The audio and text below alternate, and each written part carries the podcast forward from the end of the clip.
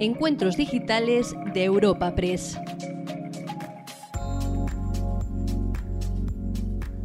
Te presentamos una nueva entrega de los Encuentros Digitales de Europa Press. En esta ocasión tenemos el placer de ofrecerte la presentación del estudio de Mastercard Mujer y Finanzas, realizada en colaboración con Europa Press. Esta cita, celebrada el martes 31 de enero en el espacio Larra, ha sido inaugurada por Ana Díaz, directora de comunicación de Mastercard España, quien ha dado paso a Paloma Real, directora general de Mastercard. Ambas han presentado y desgranado este estudio que lleva por título Mujer y Finanzas. A continuación, podremos escuchar a una mesa redonda moderada por Candelas Martín de Caviedes, directora de Desarrollo de Negocio en Europa Press, y con la participación de Elena Bermejo, Head of Cars de Banco Santander, Carmen María García, presidenta de Fundación Women's Week, y Paloma Real, directora de Mastercard. Escuchamos a Ana Díaz, directora de comunicación de Mastercard España, abriendo el encuentro que hoy te ofrecemos.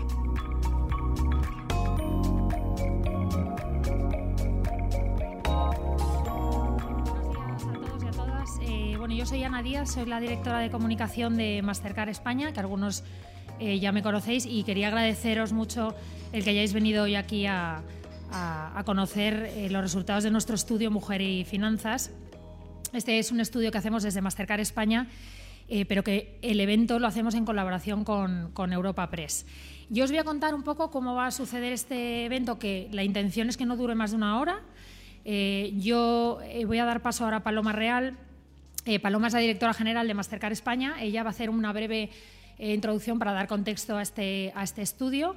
A continuación, yo voy a desgranar eh, esos, las principales conclusiones del mismo y luego vamos a pasar a una, mesa redonda donde se van a debatir digamos, y hablar de esas, conclusiones.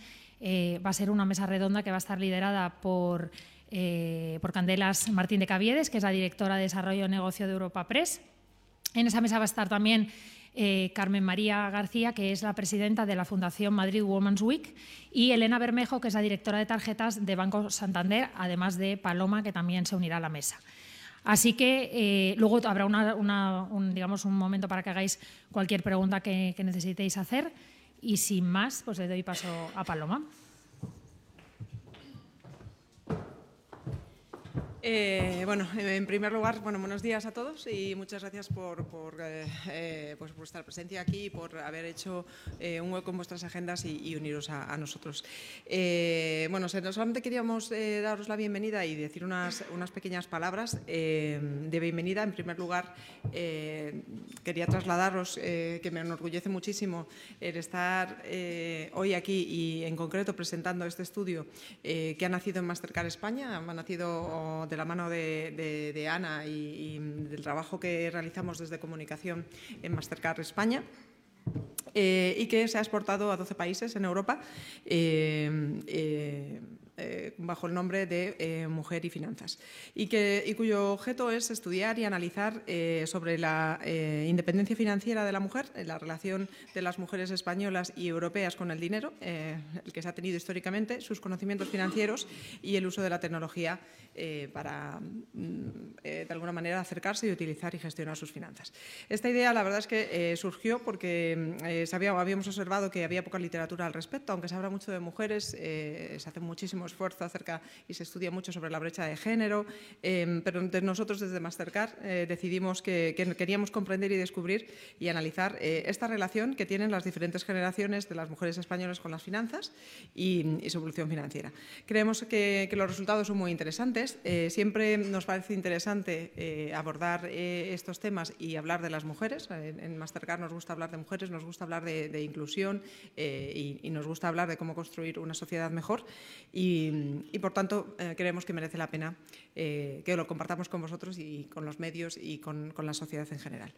Eh, los principales titulares del estudio, que a continuación, después de, mi pequeña presentación, va a desarrollar Ana, en profundidad, eh, yo creo que desvelan que, en España hay mujeres que, siguen aspirando a ser eh, económicamente independientes y que muchas de ellas actualmente no lo pueden ser por circunstancias muy variadas que vamos a, debatir también y, que la mayoría de ellas creen que, no van a poder ser independientes nunca, que yo creo que es eh, de alguna manera la meta y el objetivo a conseguir, ¿no? vencer esta barrera y conseguir que efectivamente puedan ser independientes. Yo creo que cuando se habla de independencia, independencia de la mujer y empoderamiento, eh, todos los que nos escuchan saben que, está muy vinculado a, ese desarrollo personal y a ese desarrollo y esa capacidad para poder elegir y para poder hacer las cosas que, verdaderamente nos gustan y para seguir de alguna forma nuestro destino, que yo creo que es algo a lo que aspiramos todos, independientemente, por supuesto, de nuestro género.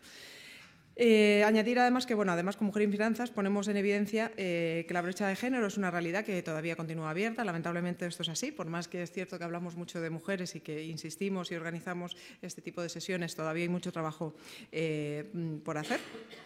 Y, creemos además que eh, la mayoría de los españoles se siente menos independiente, eh, independiente que, los hombres. Eh, también vamos a hablar de por qué, por qué razones ocurre esto, vamos a compartir con vosotros los resultados y, yo creo que también vamos a ver cómo hay un, cambio generacional y, cómo esa brecha pues efectivamente no es percibida de la misma manera para generaciones, a mujeres que a lo mejor tienen más edad que para las mujeres jóvenes. ¿no? Y luego también, pues si podemos hacer una reflexión sobre los efectos que esto eh, puede tener eh, sería interesante. Y bueno, como comentaba, estas son algunas de, las conclusiones que nos, que nos ha aportado este estudio y que sin duda nos impulsa a seguir trabajando para, para construir eh, caminos eh, prósperos y más inclusivos con los que seguir aprovechando y, promoviendo el empoderamiento femenino y encontrar soluciones que, ayuden a cerrar esta brecha de género en el área financiera. Y esto eh, nos atañe a todos, a la, sociedad, por supuesto, a las instituciones y a las compañías. como he dicho, ¿no? Mastercard se siente muy responsable de impulsar la construcción de una, de una sociedad mejor.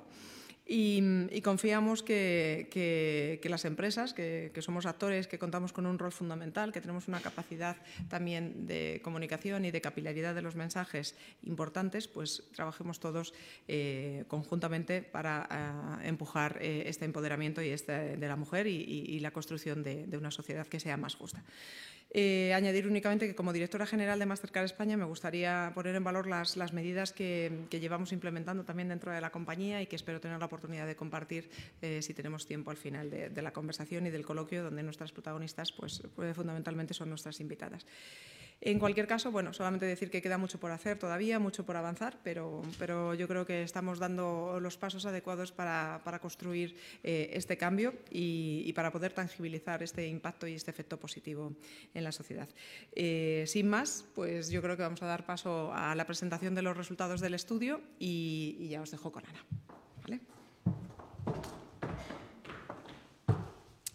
Gracias, Paloma. Bueno, eh, hay un montón de datos que van a ir apareciendo también en la, pantalla. Eh, la nota de prensa también la vais a recibir eh, con toda la información y, por supuesto, si alguien tiene alguna duda, por aquí estaremos para, resolverla.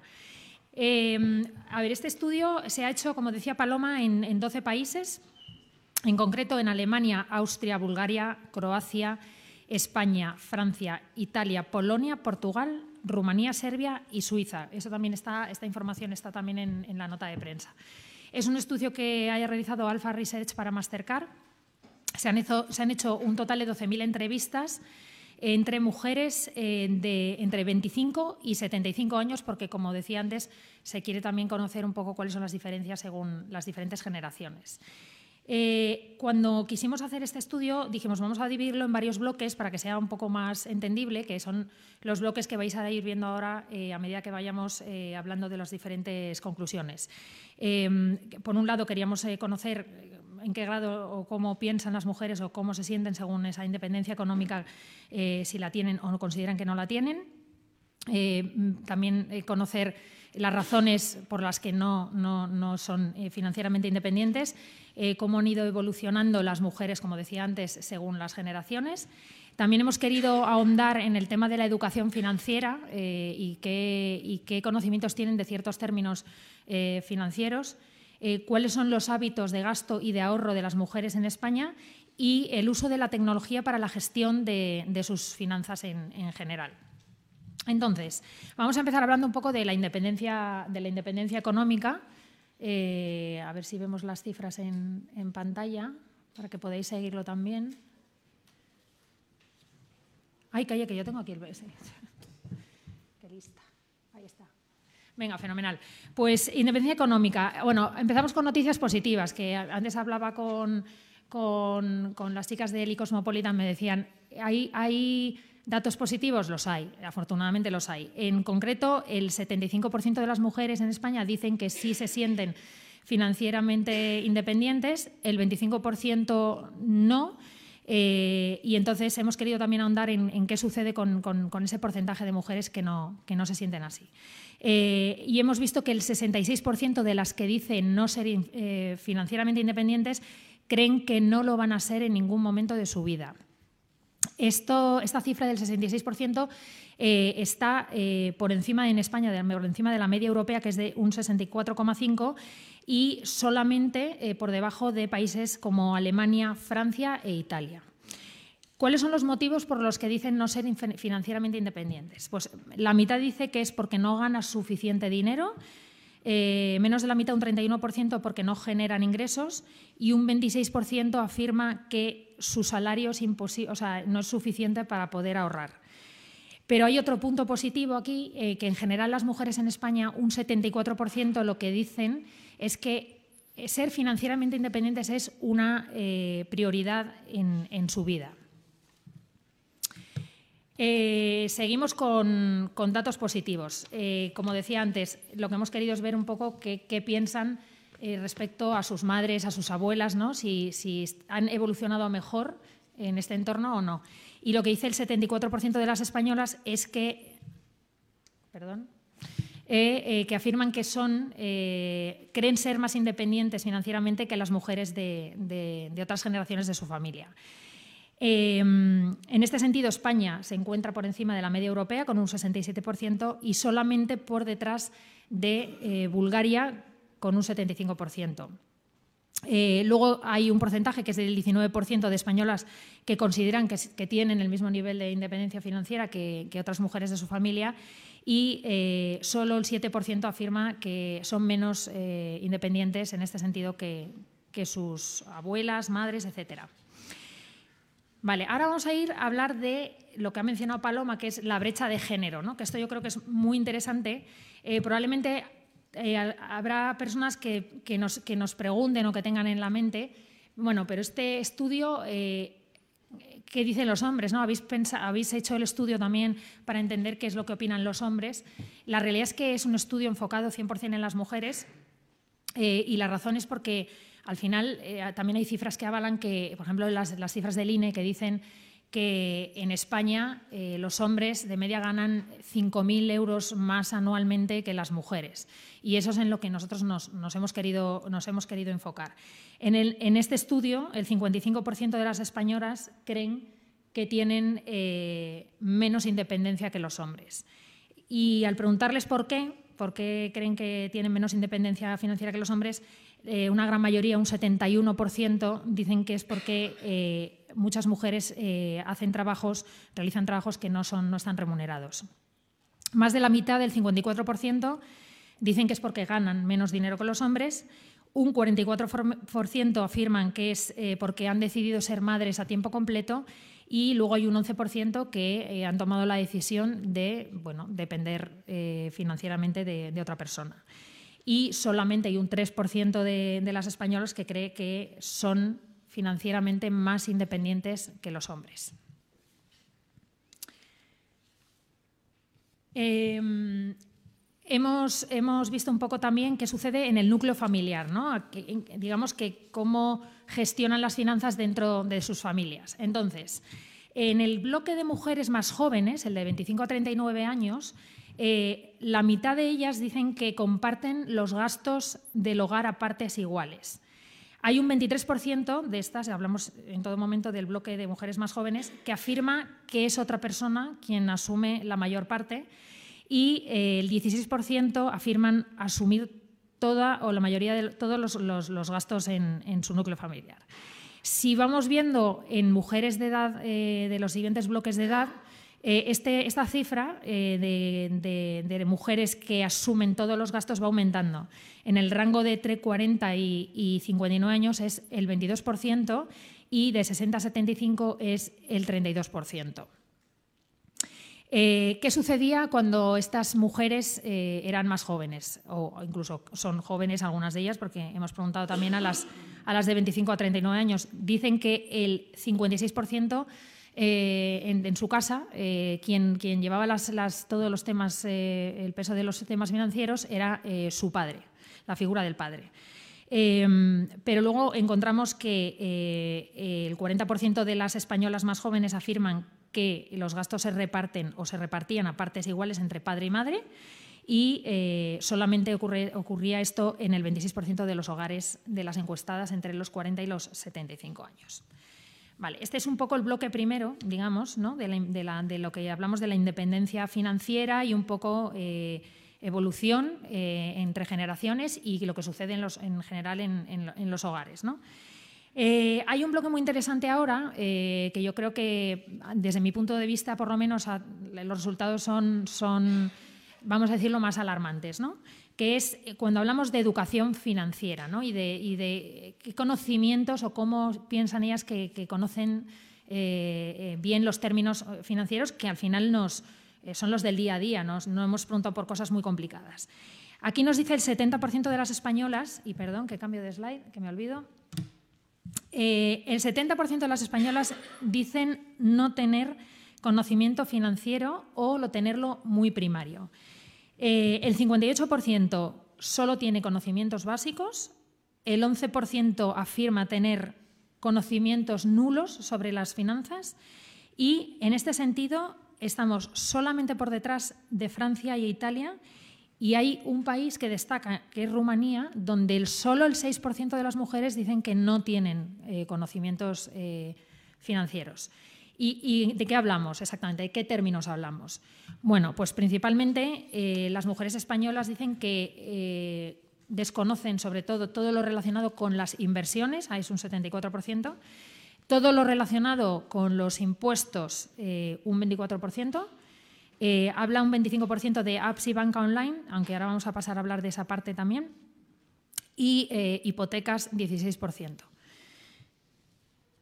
Este es el bloque de educación financiera. Y entonces, cuando hablamos de bueno, pues cómo, cómo eh, gestionan ellas esas finanzas, cuáles son sus hábitos de gasto y los de ahorro. Entonces, les hemos querido preguntar qué es para ellas, para las mujeres, qué es el dinero. ¿no?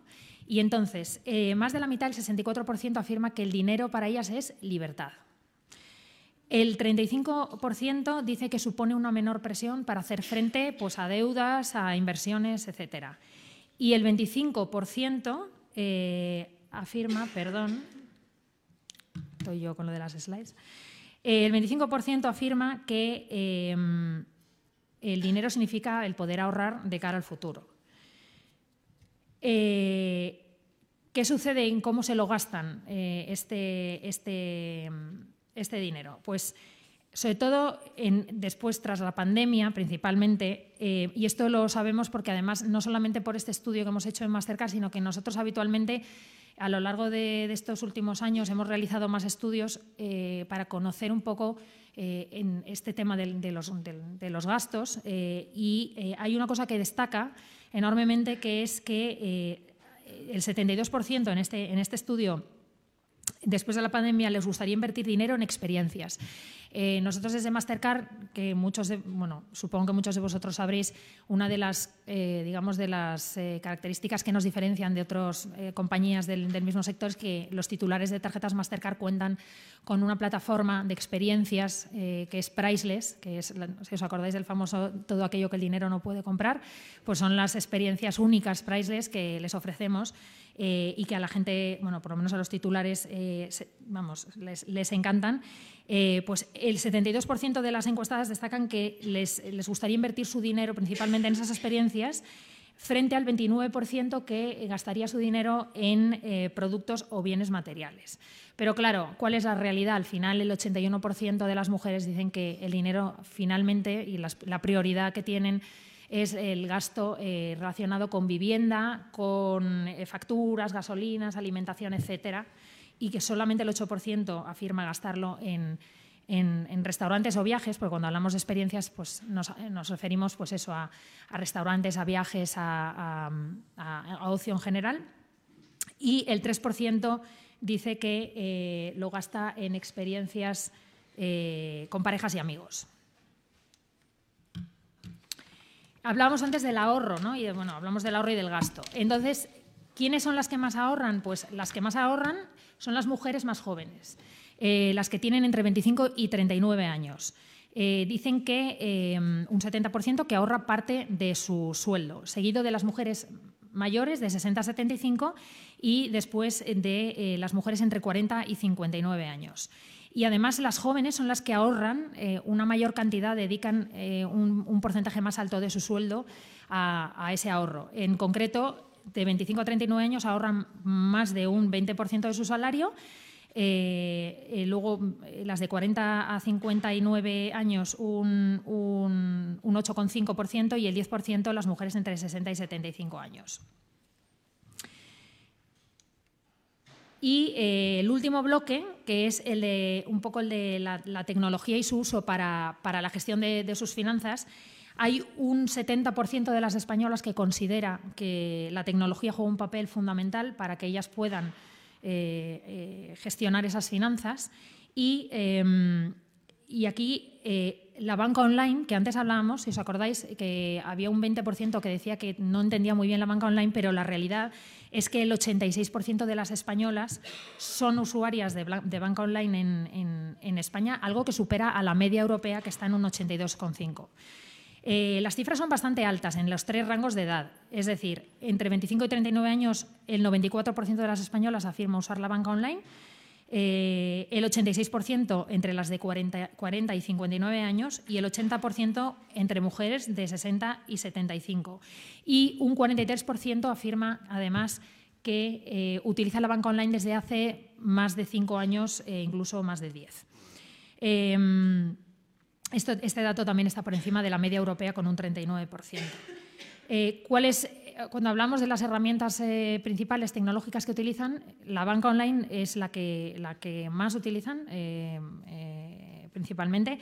Algunas otras apps para la gestión de, ahorros, por ejemplo, para gestionar sus ahorros también son, son las, las, más mencionadas. esto es, a grosso modo, las conclusiones principales del estudio, ¿vale? Tenéis, ya os digo que tenéis en la nota de prensa toda la información con todos los datos. Eh, yo creo que ahora es el momento perfecto de, pasar a debatir un poco estos resultados y que podéis hacer también preguntas. Así que eh, voy a pedir que suban aquí al escenario a, Candelas, por favor, para moderar eh, la mesa. También a Carmen, María, que se sienta a continuación, Paloma Real y Elena Bermejo para, para empezar ese debate. Gracias. Muchas gracias, Ana. Buenos días a todas y todos. Comenzamos pues esta interesante, seguro, mesa de diálogo en la que vamos a analizar, vamos a profundizar sobre muchos de los datos de este estudio de mujer y finanzas que nos han explicado muy bien tanto Paloma como Ana.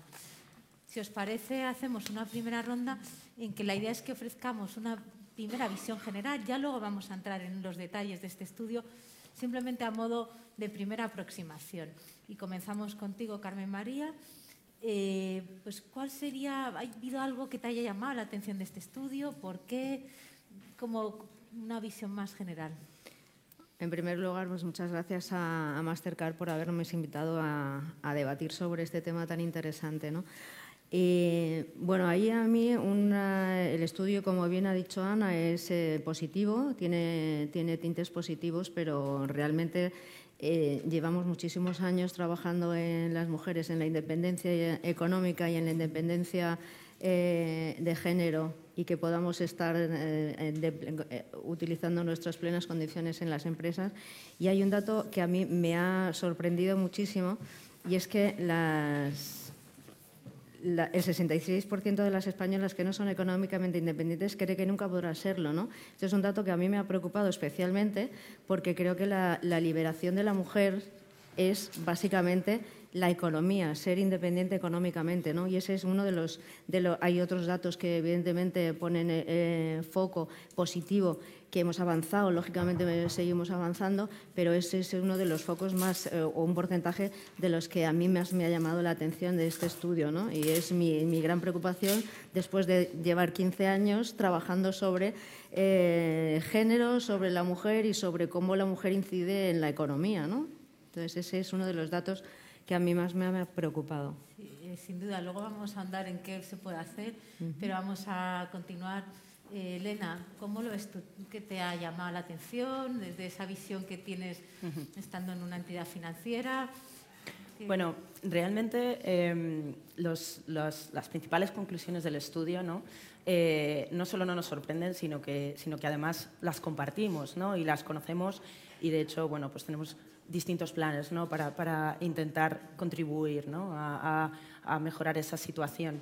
De hecho, eh, bueno, pues hace, hace unos trimestres ¿no? en el banco, por ejemplo, iniciamos un proyecto que buscaba esa, eh, ahondar en, esa, en, ese fomento de la igualdad de oportunidades, de la formación, de la cultura financiera, eh, para, bueno, pues para romper estereotipos de género, para ayudar a visibilizar referentes femeninos, etcétera. Y a ese proyecto eh, pues lo llamamos Generación 81. ¿Y por qué lo llamamos así? Pues porque eh, el año 1981 fue el primer año en el que una mujer en España pudo abrirse una cuenta en una entidad financiera sin eh, la autorización de su padre o de su marido.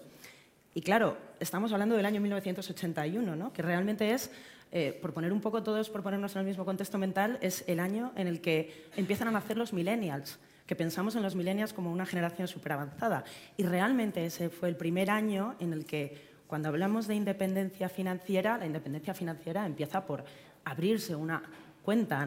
Eh, a nombre propio y empezar a, hacer esa gestión ¿no? Eh, autónoma de las, finanzas, de las finanzas. Entonces, realmente, claro, si ese año 1981 está tan relativamente cerca, eh, pues un poco todos los resultados que vemos en este estudio realmente son el resultado de ese corto periodo de tiempo en el que hemos avanzado mucho, porque, como decíais, hay datos muy esperanzadores y se ha avanzado mucho, pero eh, bueno, pues partimos, ese es nuestro, digamos, nuestro punto de partida, ¿no? Y, a partir de ahí, pues tenemos mucho camino por recorrer todavía. Efectivamente, hemos empezado, pero hemos recorrido mucho, no puedo estar más de acuerdo. Paloma, ¿cómo, cómo lo ves? Vosotros visteis este, este estudio y, bueno, ¿qué, qué em, valoración? bueno, a ver, yo, yo a mí me gustaría quedarme con la parte positiva del estudio. Yo creo que, como dice Elena, lo, interesante es que eh, bueno, hay un 75% de, de, las mujeres que, que, se consideran independientes económicamente, que coincido con, con Carmen, porque en el sentido de, que ese es el primer paso para eliminar una de las presiones que, que pueden de alguna manera poner una barrera a, a la libertad de una persona. ¿no?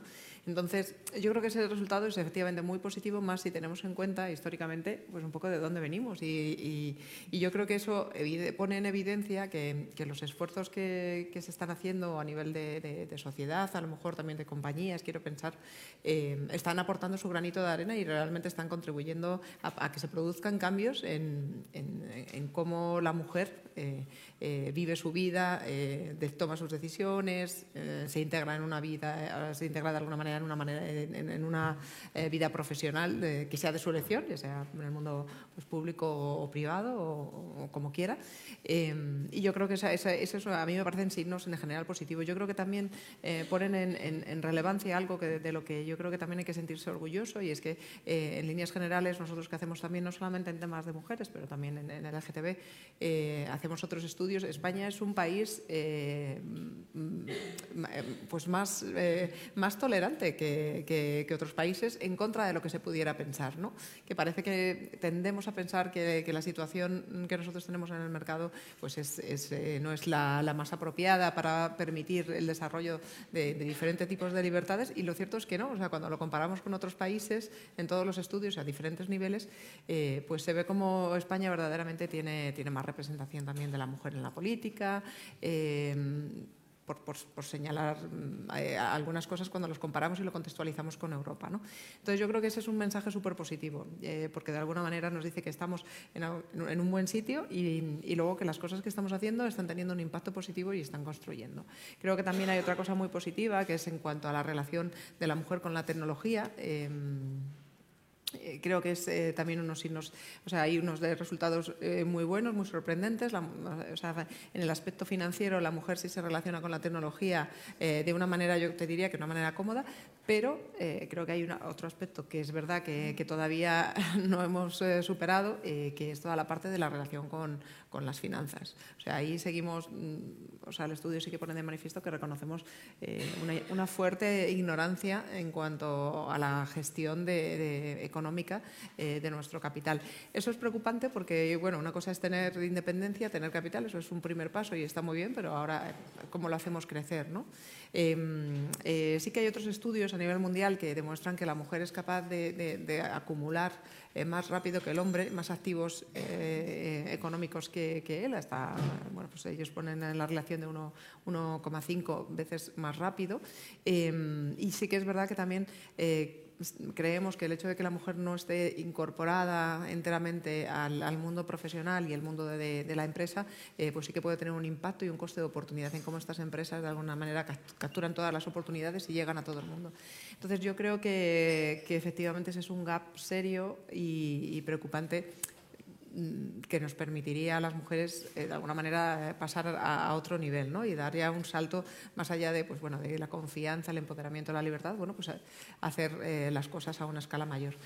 Pero en cualquier caso, bueno, creo que, creo que es un, estudio positivo, creo que también se ve cómo, cómo ha evolucionado generacionalmente eh, verdaderamente esa percepción y esa relación que tienen las mujeres con el dinero y creo que es muy interesante compartiendo esta visión positiva que habéis avanzado, de todo lo que es el camino recorrido.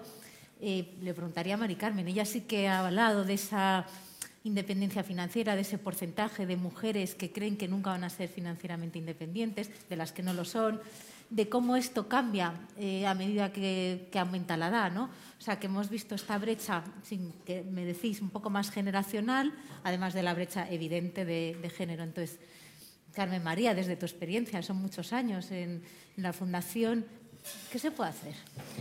Se puede hacer muchas cosas. Yo creo que fundamentalmente a las mujeres nos falta, y lo decía bien Paloma, eh, cultura financiera. Es decir, sí que utilizamos más las tecnologías, utilizamos la banca online, estamos más preparadas para operar en las apps y demás, pero esa cultura financiera de la que hablamos, por ejemplo, los, lo, habéis sacado en el estudio, ¿no? Eh, los impuestos, o sea, manejar nuestras finanzas, manejar todo a través del de, el conocimiento que podamos tener, creo que eso falta, ¿no? la cultura financiera. Ya no tanto operar, ya no tanto tener una cuenta online, un, utilizar las apps, porque bueno, los millennials, como, como decía, eh, pues han nacido con ello ¿no? y se manejan muy bien, pero no, no tienen esa cultura financiera que es la que eh, da esa libertad para manejarte no solo manejar tu dinero, tu sueldo, tu salario, sino que operar y saber dónde invertir y cómo invertirlo y la repercusión que tiene todo ello, ¿no? porque los, impuestos, que, que, es una cosa tediosa y que además no parece que no nos interesa, ¿no? debemos hacerlo que sea interesante para ellas y creo que eso es una de las, de las bases de esa liberación, de esa incorporación a la mujer plena en, las empresas y que las empresas tienen programas muy buenos están apoyando plenamente a las mujeres a la incorporación, a esa brecha eh, de género y salarial, ¿no? pero eh, falta esa cultura, esa cultura de, cómo son nuestras finanzas y qué podemos hacer con ellas para crecer, para invertir o para el día a día. ¿no? Elena, desde una institución financiera, compartes este análisis, la, la, importancia de la educación financiera, cómo incluso puede ser una palanca para avanzar en esta independencia financiera, como bien ha mencionado Carmen. ¿Se debería empezar esa educación financiera desde más pequeños? ¿Llega tarde? ¿Cómo Totalmente. Lo ves eh, es un tema que tiene, que tiene un espectro amplísimo. Y bueno, pues nosotros aquí empezamos en su momento por, eh, por preguntar a los clientes. ¿no? A nosotros nos encanta preguntar a los clientes y a ellos les encanta respondernos y al final eh, pues es la forma más rápida de, también detectar esas necesidades. ¿no? Entonces, eh, cuando hemos hecho este tipo de encuestas, además bastante en profundidad, em, acerca de, necesidades de formación, en específicamente en ámbitos financieros, ¿no? Pues lo que, lo que vemos es que tanto hombres como mujeres nos demandan eh, más formación en el ámbito de eh, posibilidades de inversión, eh, de inversión y de bueno, pues distintos productos, más en, ese, en esa rentabilización del patrimonio.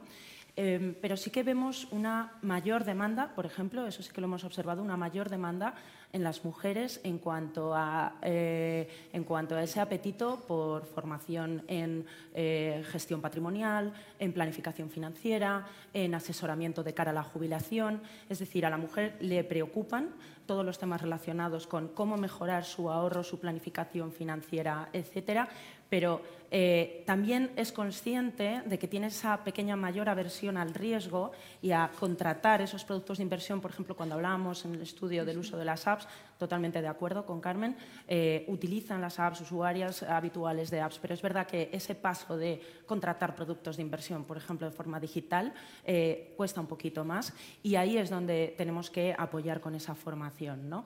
Y la verdad es que me encanta hablar de formación porque es uno de los grandes ejes de Banco Santander y posiblemente uno de los menos conocidos. Pero por dar algún dato, solamente en el año 2021, que es la, última memoria que tenemos cerrada, el banco invirtió más de 150 millones de euros en programas de formación, solo en un año, alcanzando a más de 160.000 personas. Y aquí hablamos de formación a todos los niveles, porque es un tema tan amplio que no se puede abordar desde una única perspectiva.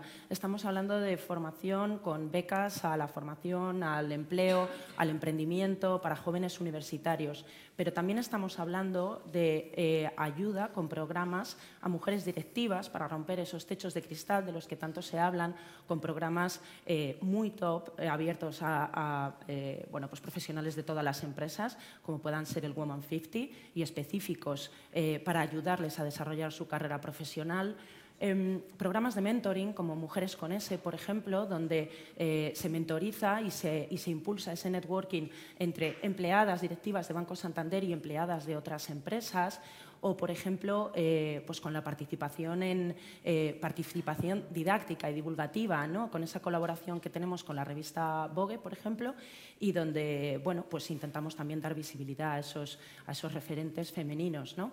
Pero también hay una parte que comentabas tú eh, con respecto lo que llamamos a lo mejor colectivos un poco más vulnerables por distintos motivos, ¿no? como pueden ser los jóvenes, donde tenemos eh, los jóvenes y los senior, donde tenemos específicamente un programa que, con el que ya llevamos muchísimos años trabajando y del que nos sentimos súper orgullosos, que es el programa de finanzas para mortales, en colaboración con la Universidad de Cantabria y con, y con Sanfi. Y al final, a través de esos programas, lo que hacemos es que los empleados de Banco Santander eh, bueno, pues nos ofrecemos voluntarios y damos eh, sesiones de formación financiera en institutos, en eh, centros de colectivos muy desfavorecidos, y aquí estoy incluyendo pues, también, por ejemplo, penitenciarías, etcétera, y luego, bueno, pues también colectivos senior, donde hay muchas mujeres de edad avanzada que están pues, encantadas de recibir algo más de formación financiera para poder de alguna manera planificar y gestionar mejor eh, sus ahorros de cara al futuro.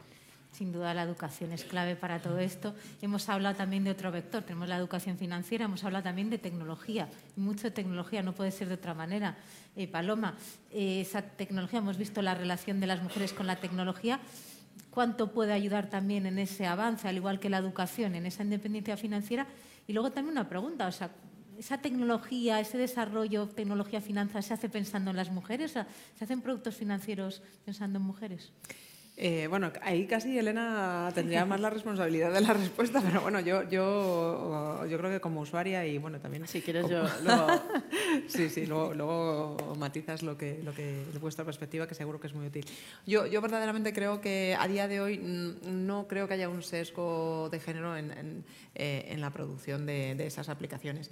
Eh, por varias cosas. Yo creo que los, resultados del, estudio lo, ratifican. O sea, las mujeres en España por encima de la media europea, así que son usuarias intensivas de, la banca móvil eh, incluso en, el segmento de edad joven, casi el 100%, que yo creo que eso es un, signo de que eh, de alguna manera esas aplicaciones sí que las llegan, sí que las saben entender y, sí que están diseñadas para ellas. Yo creo que además eh, toda la parte de aplicaciones móviles, banca móvil, em, eh, ahora mismo está en un momento en el que verdaderamente bueno, pues ha, sido, ha sido puntero, está en su, en su auge máximo y no es como hace algunos años donde yo creo que bueno, los bancos desarrollaban una banca móvil a lo mejor eh, más en modo casi de, prueba y error, ¿no? de, para ver si funcionaba, ver si verdaderamente eh, pues la promesa que tiene la tecnología de alguna forma eh, de comodidad, accesibilidad, etcétera,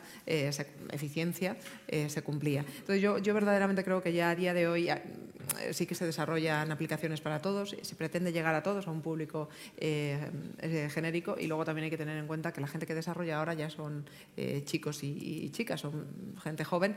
Yo creo que es verdad que hay, hay mm, todavía una representación menor de mujeres, eh, pero aún así yo creo que, que yo creo que, que estamos al día. Totalmente. por, eh, por, la, por, la, parte de los productos financieros, eh, aquí de nuevo hemos preguntado a nuestras clientes eh, si ellas consideraban que, que, mm, que, tenían necesidades diferentes y la respuesta ha sido un rotundo no. Lo que nos han dicho es no queremos productos diferentes, pero sí que ayúdame con asesoramiento y con formación a entender mejor los que tienes y a sacar un, un, un mayor provecho y una mayor rentabilidad de mis posiciones. ¿no? Y de hecho, bueno, pues solamente tenemos eh, pequeños, eh, pequeños guiños, pero que son importantes, como puedan ser, por ejemplo, el seguro en femenino, pero porque es un seguro destinado a cubrir contingencias ginecológicas. Entonces tiene una finalidad muy concreta y entonces precisamente por eso pues, lo llamamos así. Pero por lo demás, eh, lo que demandan es sobre todo formación y asistencia. Pues muy interesante. Yo quería preguntarle a Carmen María, eh, desde ese observatorio que es Women's Week, en cierta medida habéis creado en 2020, le llamáis Comisión Economía, Comisión de Género, y además está ligada al clúster municipal Madrid Capital Fintech. En cualquier caso, el objetivo de esta comisión, Comisión de Género, al final es traer esa visión de género pues a la sociedad en general, trayéndola a la economía, trayéndola a las finanzas, poco explícanos qué es esto de esta comisión ¿no?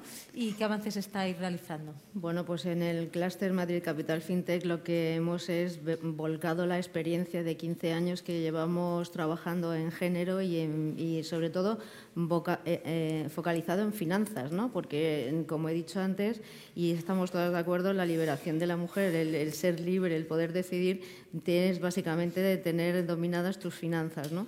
Pues esa, esa visión que hemos recogido durante esos 15 años en Madrid Women's Week y que, que, dentro de, vamos, en un mes estamos otra vez eh, con la Semana Internacional de la Mujer, pues la hemos volcado en ese clúster, ¿no? donde están empresas tecnológicas, empresas, eh, bancas, eh, seguros, todas las empresas, que sea de una manera transversal cómo poder aplicar todos los conocimientos, pero no ya no de una visión de género, sino de cómo las mujeres pueden influir en la economía, ¿no? ¿Qué cuáles son sus necesidades y cuáles son las aportaciones que ellas pueden hacer en, esos, en, las empresas. ¿no? Creo que las empresas son el motor de cambio de la sociedad y si es la sociedad, es la empresa la que tiene que, generar esa vía a través de, sus, acciones, ¿no? de sus programas que están llevando a cabo y meterles la visión de género no es por meter a una mujer o, por... Eh, empujar ¿no? a que la mujer esté dentro, sino que dar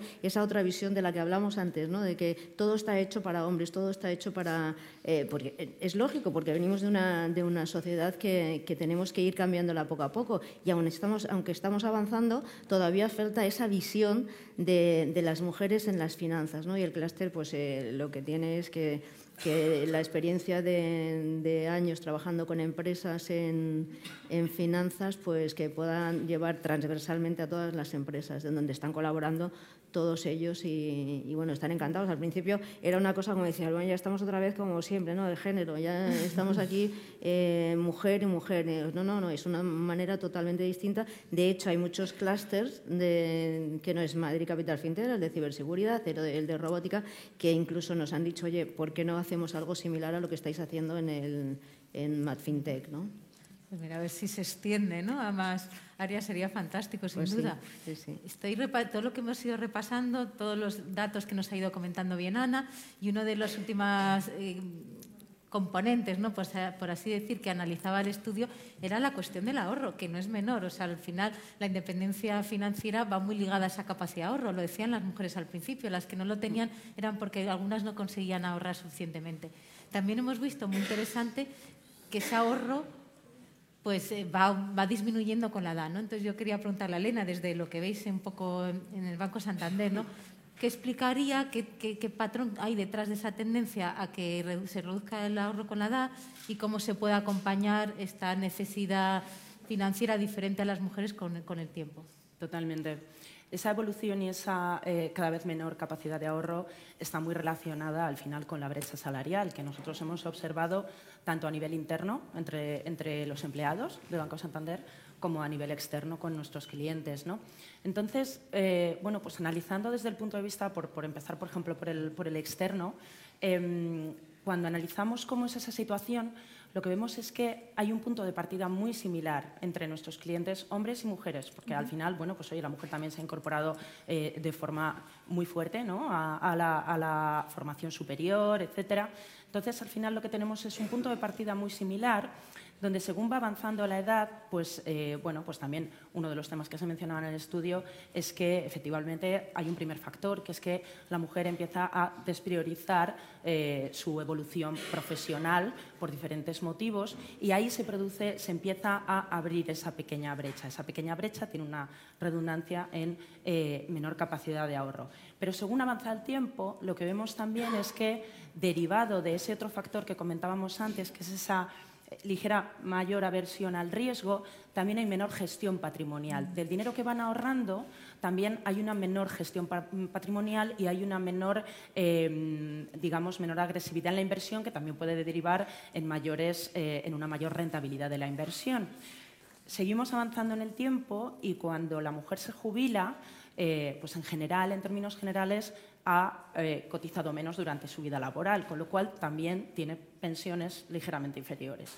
Con lo cual vuelve a incidir y vuelve a seguir abriendo esa brecha. Y luego tenemos un cuarto y último factor siguiendo esa trayectoria, que es que la esperanza de, vida, de la mujer es mayor, con lo cual esos ahorros tienen que, eh, tienen que servirle, digamos, durante más años que a los hombres. ¿no? Con lo cual, bueno, pues al final toda esa brecha que observamos en, nuestros, en nuestras eh, clientes mujeres, nosotros lo que vemos es que lo que necesitamos es, una vez más, por un lado, formación, formación para mejorar esa inversión, formación, apoyo, eh, apoyo al emprendimiento, apoyo eh, en, las, eh, en la empleabilidad, en programas de cambios de sector económico, etcétera, formación más eh, pues ya un tema también digamos eh, de la sociedad no pues más políticas también pues de conciliación por ejemplo pues para poder eh, disminuir poco a poco junto con esa formación esa, esa brecha salarial no y eso con respecto a, pues, a nuestros, eh, digamos, clientes ex- externos. Luego tenemos la vertiente interna, porque nosotros también en el banco lo que decíamos es, y lo que pensamos es, oye, eh, eh, si de verdad queremos ayudar, tenemos que mirarnos también un poquito hacia adentro ¿no? y ver cómo estamos. Y yo creo que aquí el banco pues, ha tomado una decisión eh, sencilla, pero pero, pero muy valiente, que es eh, haberse puesto el objetivo y haberlo publicado de acabar con la brecha de género, eh, con esa brecha salarial a 2025. Es decir, esto se lo propuso en 2021 y se dio un plazo de cuatro años para terminar con esa brecha de género, que una vez más también vuelve a hablar eh, de la herencia histórica que tenemos. Quiero decir, en un banco con más de 170 años de historia, pues efectivamente, bueno, pues los orígenes son muy dispares, ¿no? Y entonces se han ido eh, pues, eh, generando esas, esas brechas de género durante muchos años, ¿no? Y, y, de hecho, bueno, pues ese es el compromiso y se está trabajando proactivamente año a año en alcanzarlo. Y por otro lado, eh, bueno, pues, eh, el, el hecho de haberse propuesto también tener un 40%, un 30%, perdón, de mujeres en el Consejo Y en los mandos intermedios, como decía Carmen, no es porque, eh, no es porque toca, es porque al final garantiza esa diversidad de puntos de vista en el Consejo eh, que hace que sea eh, bueno, pues mucho más solvente y eso también está demostrado con muchos estudios detrás que los consejos de administración con mayor diversidad en su composición pues son empresas más financieramente más sostenibles a largo plazo. Y ahí pues estamos francamente bien porque nos habíamos propuesto ese objetivo de alcanzar el 30% a 2025 y ya estamos en un 40% en la composición del Consejo de mujeres y a nivel de mandos directivos estamos en un 26%, ya muy cerquita de ese 30%, con lo cual, bueno, pues seguimos con esas medidas proactivas internas también. La verdad que coincidís bastante en el que esa responsabilidad, ese cambio, de ese apoyo a las mujeres, tienen que participar las instituciones, toda la sociedad y mucho las empresas. Lo ha dicho Carmen María, lo acabas de decir tú, Elena. Eh, Paloma, ¿tú cómo lo ves? O sea, además lo has dicho también en tu intervención, es responsabilidad de todos, ¿no? ¿Cuál es la, la, visión también en Mastercard y cómo lo enfocáis? Sí, eh, bueno, Mastercard como compañía sí que verdaderamente siente esa responsabilidad de eh, trabajar eh, y, promulgar y, propulsar la construcción de una, sociedad que sea más justa para todos, ¿no? al margen de, por supuesto, sus objetivos como, como compañía privada. ¿no? Em, y de hecho, eh, Mastercard está reconocido por la revista Fortune en el puesto número 2 eh, dentro del ranking de las compañías eh, más preparadas para, por sus acciones, tanto internas como externas, que ahí coincidimos un poco con el Banco Santander em, para, promover la igualdad en, el ranking de, Change the World. también somos la, quinta empresa a nivel mundial, por segunda Diversity Inc., que implementa más medidas para, para, de alguna manera, contribuir a una sociedad más igualitaria, más justa y más sostenible eh, a largo plazo.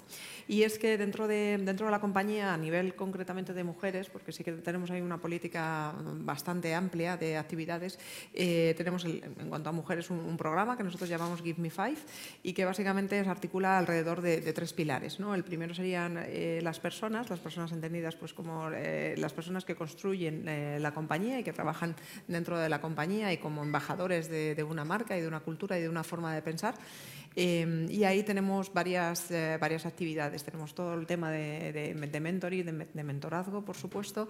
Eh, tenemos también eh, toda la parte de salarios igualitarios, que es algo que en Mastercard se consiguió durante el 2020. Eh, para que os hagáis una idea, nosotros tenemos también un 39% de, de, mujeres dentro de, la compañía a nivel mundial y un tercio de ellas eh, están en, puestos eh, ejecutivos. O sea que ahí nosotros sí que tenemos todavía un poquito que hacer, pero sí que es verdad que implementamos políticas no de cuotas, pero sí de asegurar que siempre que se abre una posición nos aseguremos que, se le dan igualdad de oportunidades a candidatos que pertenezcan a ambos eh, sexos. Y luego eh, trabajamos mucho por el, por el desarrollo, por la educación y por la formación y por ese empujoncito final que a lo mejor algunas mujeres necesitan para decidirse a tomar algún riesgo en su carrera profesional con, un programa completo eh, de formación y, de mentorazgo, como, como, he dicho. Y se promueven eh, toda la parte de eh, horarios flexibles para permitir la conciliación, también junto con el desarrollo de la carrera profesional. Tenemos políticas también igualitarias en el caso de maternidad, para maternidad y paternidad, para que de alguna manera no haya diferencias y no pueda haber un sesgo en el momento de, la, de, tener un hijo, de si eres hombre o mujer. Y es bastante revolucionario porque sí que a nivel mundial todos los padres eh, tienen 16 semanas para, para, cuidar de sus hijos. En España quizá nos suena a algo menos novedoso, pero cuando tú esto lo trasladas a, algunos de los 180 mercados que, donde estamos presentes, pues bueno, es, más chocante. Y la verdad es que está teniendo mucho éxito y el 80% de los papás eh, se toman, se toman eh, ese permiso. Eso es algunas de las cosas que hacemos en cuanto, en cuanto a personas. luego nos, nos interesa mucho también cuál es el impacto que nosotros tenemos en la sociedad. Ahí eh, la compañía trabaja mucho en toda la parte de educación e información, como, dice Elena. Hay dos programas, está Girls for Tech, que nos encanta, que al final es, eh, bueno, pues es un programa a través del voluntariado justo de los empleados, que tiene como misión eh, promover la adopción y el conocimiento de, la, de, las, de todas las disciplinas STEM entre jóvenes entre 9 y 15 años. Em, bueno, no, no, no, creo que sea necesario que os cuente que, efectivamente las, eh, todas las carreras ahí que tienen que ver con tecnología, matemáticas, etcétera, eh, están menos secundadas por la mujer. Desgraciadamente es, una tendencia que en lugar de revertirse vemos que, sigue decreciendo y que además ahora empieza a impactar también al género masculino. Eh, con lo cual es bastante preocupante, pero la verdad es que tenemos ahí la ilusión de llegar a 5 millones de, niñas antes de 2026 y, es algo que nos gusta mucho. A nivel local, por ejemplo, tenemos también eh, los premios de la Fundación eh, de la Real Academia de las Ciencias de España, donde reconocemos el talento joven femenino en ciencias, en investigación, donde reconocemos a cuatro mujeres que en líneas generales, vamos a hacer nuestra tercera edición próximamente, la semana que viene, y la verdad es que es muy emotivo porque eh, te permite de alguna forma reconocer a, mujeres que han tomado la decisión muy arriesgada y muy poco reconocida de dedicar su vida a la investigación científica en alguna de las ramas y, reconocerlas, darles una plataforma para que cuenten un poco su historia y, es muy conmovedor y, verdaderamente gratificante verlas y escucharlas y que ellas se sientan tan agradecidas de ese momento. Y también es una oportunidad estupenda, eh, volviendo al tema de la educación, con estos premios de acercar la mujer a, la, Real Academia de las Ciencias de España, que es eminentemente muy masculina. Y, dar, y, dotarle, y, bueno, nosotros en nuestra experiencia trabajando con ellos, eh, pues la verdad es que hemos visto que, lo que más les gusta es precisamente el haber puesto el foco justamente en, sus mujeres, a, donde la verdad es que lamentablemente yo creo que no habían mirado de forma especial. ¿no? Entonces, la verdad es que son, son, pequeños gestos que yo creo que pueden contribuir a hacer un gran cambio. Y luego, bueno, pues son las personas, es la sociedad, pero también son los mercados, ¿no? Es, es, cómo, cómo, ah, contribuimos nosotros al desarrollo eh, económico y a la inclusión financiera de las mujeres. Y ahí la compañía eh, tiene el objetivo de llegar a 25 millones de, mujeres emprendedoras y de apoyar el emprendimiento a través de fondos y, soluciones, eh, hasta 2025 también. Yo me temo que estamos ya fuera de tiempo, sí, lo fuera de tiempo. Eh, como quiero que también haya espacio para las preguntas, muy brevemente, casi como una última pregunta más de cierre, más aspiracional. Más, entonces, un deseo, ¿no? O sea, ¿qué querríamos dejar mejor para las nuevas mujeres que vienen? Así muy brevemente, a modo casi de, de deseo. Carmen María. ¿Qué queríamos dejar? Eh, hombre, yo, yo creo que por ella, sí. yo creo que hablando de, finanzas, que es lo que hoy toca, es que, que esa cultura financiera se puedan que, puedan interesarse por esa cultura financiera, ¿no? Nosotros vamos a crear una cátedra precisamente para eh, la eh, cultura financiera para independizar a la mujer. Es decir, que, quieran conocer esas finanzas, que quieran saber cómo se puede ahorrar más. Elena.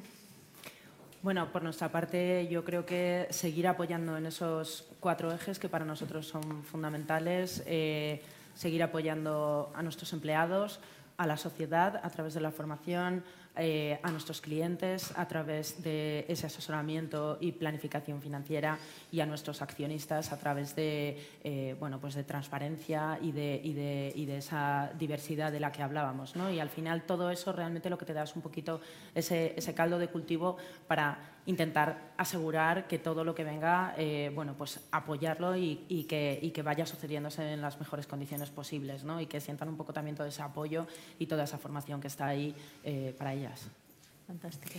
Pues bueno, yo creo que yo me quedaría con la educación. Yo creo que hay que seguir trabajando en la educación para que, para que nuestras nuevas eh, futuras mujeres pues, eh, tengan la confianza de, verdaderamente eh, pues saber cómo manejar sus, sus finanzas saber también lo que quieren hacer, lo, dónde quieren llegar y que no tengan de alguna manera ninguna dependencia, pues por supuesto no económica, pero tampoco de ningún otro tipo.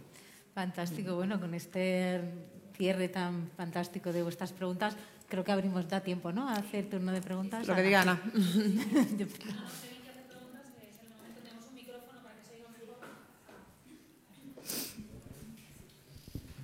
Hola, eh, soy Concha Grajera de la revista Luna y Sol. Tengo dos cosas que me han llamado mucho la atención. Eh, una, eh, con respecto a las mujeres que creen que nunca van a poder ser independientes económicamente. Eh, tenemos estadística con respecto a los hombres. Eh, os lo digo porque yo soy voluntaria en comedores sociales y el 75% de la gente que va allí son hombres, que nunca serán eh, independientes económicamente. Y por otro lado, que las, mm, las que más ahorran entre 25 y 39 años. Esto parece que son como que las que más ganan y a mí me da la impresión es que siguen viviendo en su casa, en casa de sus padres. No sé, a ver qué opináis. Gracias. Pues yo creo que no tenemos esos datos. O sea, yo no creo que tengamos los datos comparados con, con los hombres. Eh, como hemos dicho al principio, el estudio está muy centrado en, en, la población femenina, pero sí que creo que lo que apuntas es un, es un hecho interesante y yo creo que está muy vinculado a esa capacidad es verdad que los datos dicen que ahorramos menos, pero claro, ahorramos menos comparado con, a lo mejor nuestros ingresos. Eh, pero, pero yo sí creo que, que, la, mujer tiene esa capacidad de alguna manera, y lo, he mencionado antes, eh, pues un punto 1.5 veces más, más, más eh, eh, rápida de generar activos económicos y, y, de acumular esos activos. Yo creo que donde a lo mejor tenemos que seguir trabajándose en la parte de cómo hacerlos crecer, cómo generar a partir de, de inversiones y de un entendimiento mejor de la economía de, de ese retorno.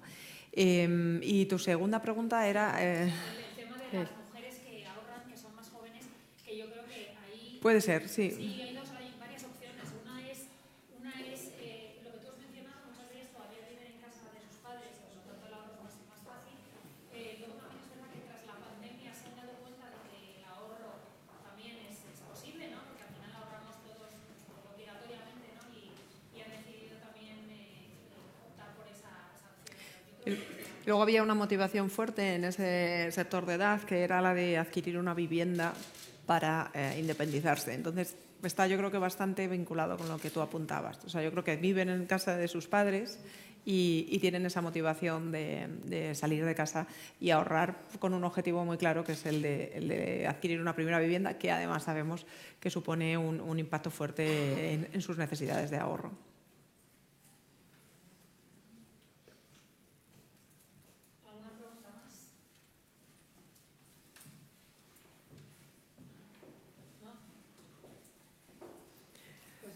En cualquier caso, tenéis, como decía antes, vais a tener, tenéis la nota de prensa eh, con toda la información. Si en algún momento tenéis alguna pregunta adicional, eh, en la nota de prensa están también eh, los datos para, de nuestro contacto. Y simplemente pues agradecer enormemente eh, a todas vosotras, eh, Candelas, Carmen, María, Paloma y Elena, y por supuesto a todos vosotros que os habéis acercado hasta aquí con un frío polar, que hayáis estado con nosotros y nada, gracias y hasta la próxima. Sí, muchas gracias a todos. Gracias. Despedimos esta entrega de los encuentros digitales de Europa Press invitando a todos nuestros oyentes a descubrir el resto de episodios de este programa, así como los distintos podcasts de nuestra red a través de europapress.es barra podcast. Recuerda que puedes encontrar todos ellos en las principales plataformas de podcasting.